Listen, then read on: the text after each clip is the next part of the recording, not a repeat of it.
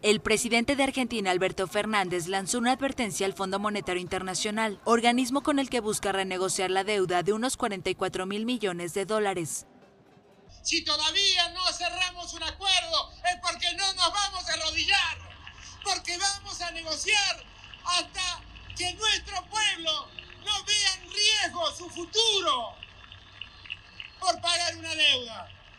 El presidente tiene prevista una reunión con el Fondo Monetario Internacional durante el fin de semana en Roma en ocasión de la cumbre del G20 y aseguró que buscará un acuerdo, pero sin condicionar el futuro de Argentina.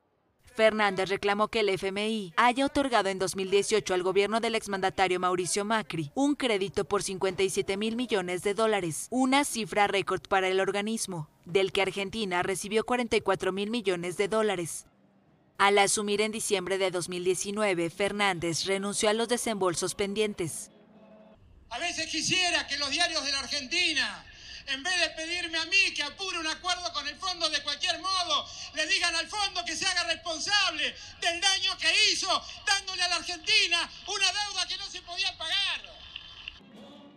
Argentina, que comienza a tener señales de recuperación, luego de más de tres años de recesión agravada por la pandemia, busca reemplazar el acuerdo stand-by de 2018 por otro acuerdo de facilidades extendidas. El país sudamericano debería pagar al FMI más de 19 mil millones de dólares en 2022, lo mismo que en 2023 y casi 5 mil millones en 2024. Porque en aquel entonces